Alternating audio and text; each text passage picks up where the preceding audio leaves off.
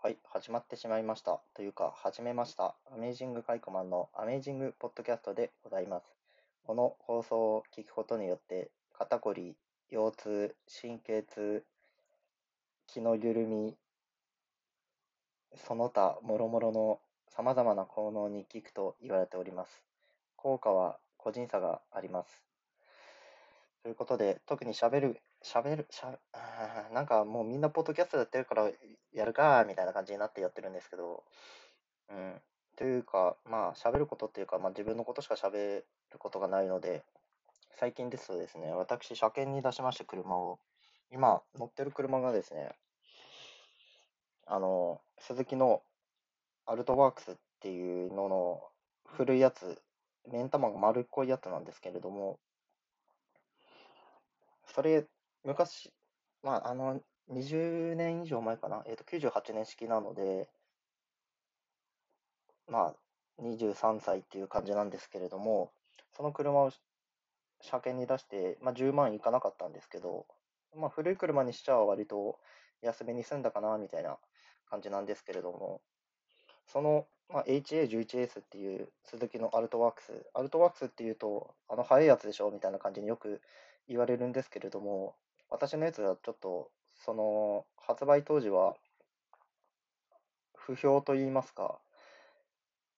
あんまり人不人気モデルだったんですよね。っていうのは、アルトワークスの目ん玉丸いやつって、あの、まあ、ターボついてる。まあ、俺の車もターボついてるんですけど、ターボついてて、4駆で DOHC っていういいエンジン、あの、オーバーヘッドカムっていうのが2つあるやつなんですけれども、そういうイメージが強いので、やっぱあの速いやつ速、速いんでしょみたいな感じに言われるんですけど、俺のは4駆じゃなくて FF の SOHC で、ターボはついてるけれどもっていう、鈴木スポーツリミテッドっていう名前だけのやつなんですよ。まあでも、だからこそ、多分走り屋とかそういう人たちに使い回されずに、今でも状態いい状態で残っていたのを運よく10万円で買ったっていう、そういう感じなんですけど、まあマニュアルで、まあ楽しいですよ。まあ、今の車に比べたら楽しいっていう感じで、当時のワークスを知ってる人からしてみれば、つまんねえなって思うかもしれないですけど、自分でも満足してるんで、全然、まあ、た運転するのは楽しいな、みたいな感じで、自分で一人で可愛いなって言いながら、運転してる感じでございます。一回フロントガラスがですね、あの、ひびが入りまして、ついこの間なんですけれども、そいつを直したので10万近くかかったんで、まあ結局車検代も含めるとかなりかかってしまっているんですけれども、まあ、しょっちゅう車屋さんに持って行って見てもらっているので、めちゃくちゃ悪いところみたいなのがそんなになかったので、まあ10万円いかないで車検自体は済んだっていうところですね。その車屋さんに看板犬がいまして、トイプードルの白いのが、そいつが超可愛いんですよ。なんでもい、まあ、行った時に運よく会えたら撫でまくって、可愛いね、可愛いねって言いながら、めっちゃ撫でるっていうのを、毎回車屋さんに行くたんびにやってます。たまに会えないこともありますけどね、今ご飯食べてるの？とかって言われて、ああ、そうなんですか、みたいな感じのこともあったりとかしますね。うんまあ、車は楽しいですよ。もう、アトロクでも車特集やってくんねえかなって、安藤さんとか呼んでやってくんねえかなと思ってんですけどね。まあ、もう、パーソナリティが免許持ってないですからね。もう、ちょっとそこは、まあね、免許持ってないのは東京に免許持ってない人って結構普通にいっぱいいるんですけども、私みたいな岩手の地方出身者はもう大体免許取れる年齢になったらみんな取るみたいな感じなんで、もう、免許持ってんのが当たり前だし、車持ってみんな車持ってて、みたいなのが普通なので、まあ、どうせ車持ってんだったら、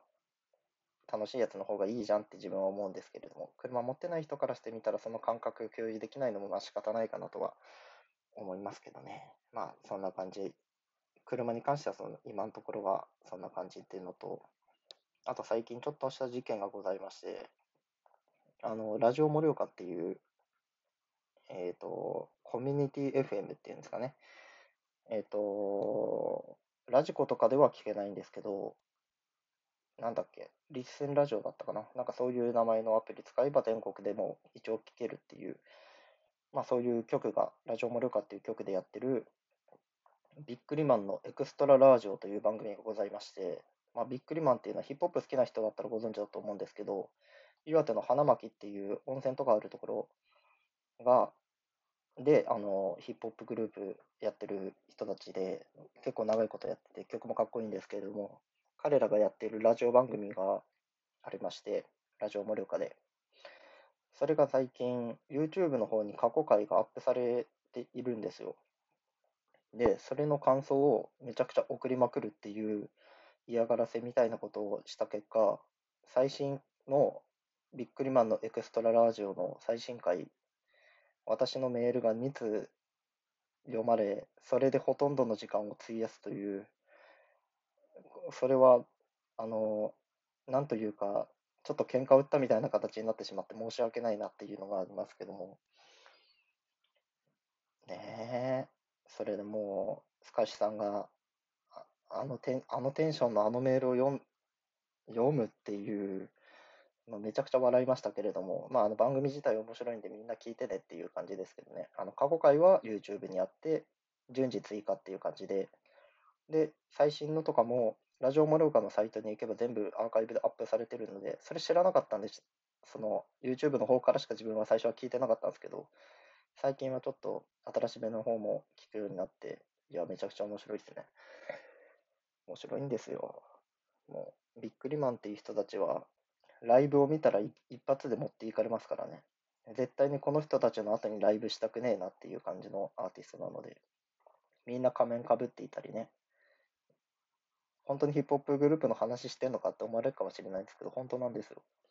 本当にみんな仮面かぶってなんか変な紛争したりとかしてるんですけど、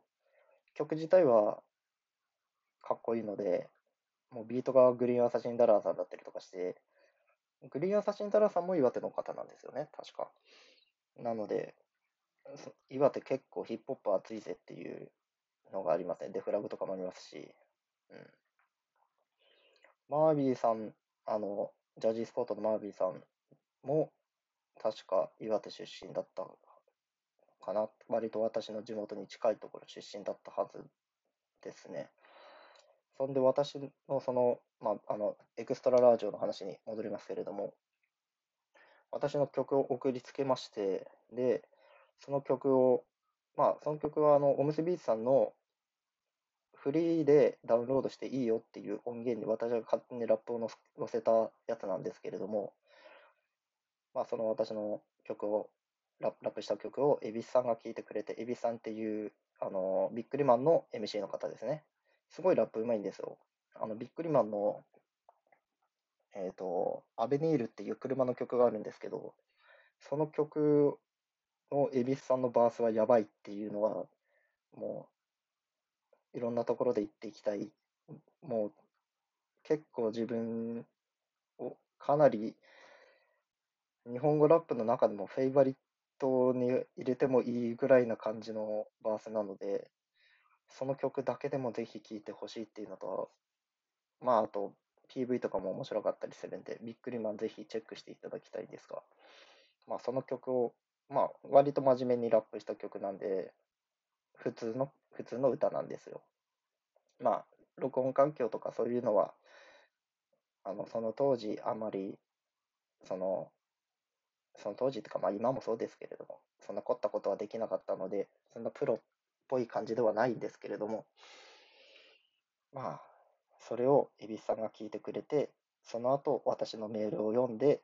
ゲロ吐きそうになったということがございますね。うん、そのぐらいちょっとふざけたメールを送ってしまったという、ちょっとね、あの、いつもの癖、癖というか、あの、普通にメールを、まあ、アトロクとかは普通にメールを送ってますけど、なんかあの、変なキャラをつけてメールを送るっていうことをたまにするんですよ。ちょっと、いい、なんか悪い癖なんだと思うんですけれど、あまりいいことじゃないと思うんですけど、ちょっとそういう飛び道具を使ってよ読まれようとするという姑息な手段を使っているんですけど、まあ、それをスカシさんがものすごい面白い感じで再現してくれるんです。かしさんっていうのも、あの、ビックリマンの MC の方ですね。片塚さんっていう方なんですけど、まあ、ねえ、あ、いや、本当に最新回、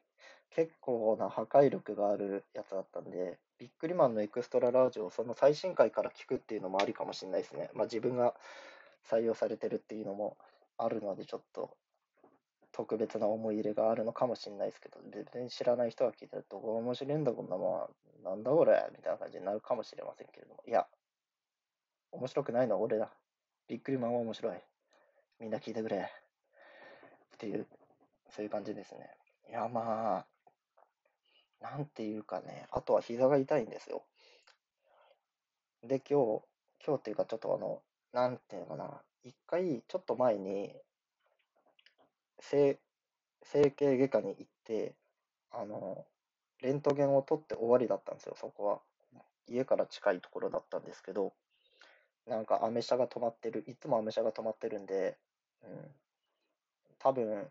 そこの病院の院長が乗ってんだろうなって思いながら、通り過ぎている整形外科に行って、そしたら、なんか、レントゲンだけ取られて、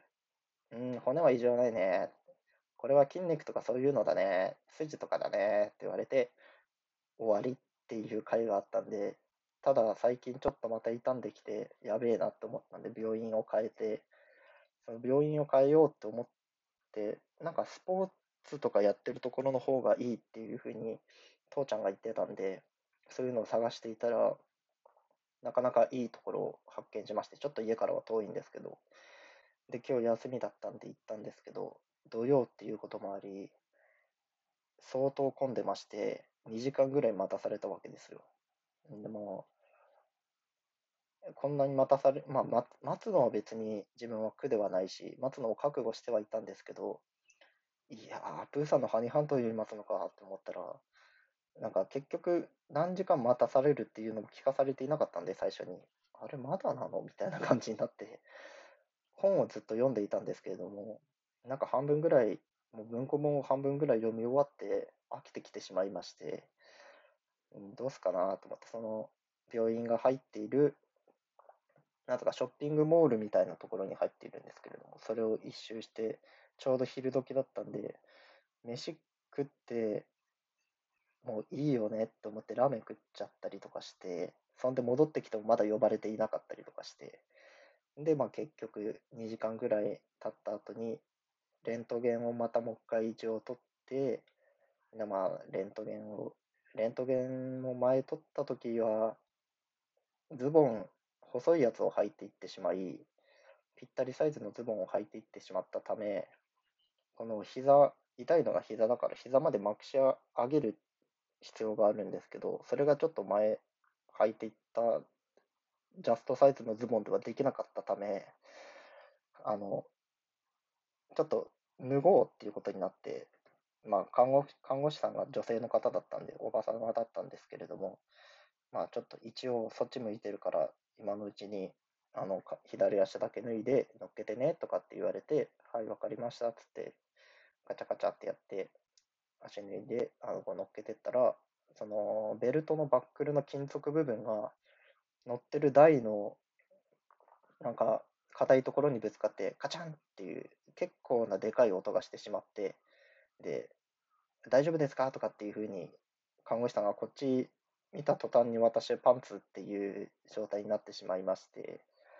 パンツ隠すための布もあったんですけど、それもなんかパニックでちょっとずれてしまったりとかして、なんか意図的に見せたみたいな感じになったんですよね。それはそのアメ車が止まってる整形外科の話ですね。何もしてくれなかったところですね。まあその後、ちゃんとしたところに今日行ってきまして、塗り薬と湿布をくれまして、あとは、お前ここの関節家庭から、あの、後で電話して予約してリハビリさせてやるよみたいな感じのこと言ってくれて。で、よく自分は分かってなかったんですけど、なんか楽天イーグルスの選手を見てる病院とかだったみたいで、ガチのとこだったっていう、まあ、少なくともこれ以上症状が悪化することはないかなみたいな安心感はありますけれども、今ちょっとそのゲルみたいな、なんつうのかな、軟膏みたいなやつを塗ったら、ほんのちょっと痛み引いてすげえなと思ったんですけど、じゃあ前の病院何だったんだっていうか、まあ、チャリンコ飲むのやめてねって言われて終わりだったんで、まあ、病院はそれぞれ、やっぱいいところに行った方がいいなっていうお話でした。というわけで、皆さんもアメージングな気持ちになってきたのではないでしょうか。まあ、15分くらいで終わろうと思ってたんで、いい頃合いでしょうか。ということで、ということでね、終わり方がわからない。アディオスとかって言ったら、たままちゃんさんのパクリになりますからね。なん、なんて言って終わればいいのかなっていうのを皆さんから募集しようと思います。ということで、こんまあ、週1回くらいを目安に更新していくつもりですので、15分あっという間ですね。なんか、15分も長えなって思ってたんですけど、もう16分に行こうとしている52分、53分、54分と着々と時間が進んでいき、時は無情に流れ、人類は滅び、なんてことを言ってると16分になってしまっております。ということで、この辺でいい加減に終わりたいと思います。あ、あとですね。あ、あとじゃねえや。もういいや。もういいです。はい、すいませんでした。はい。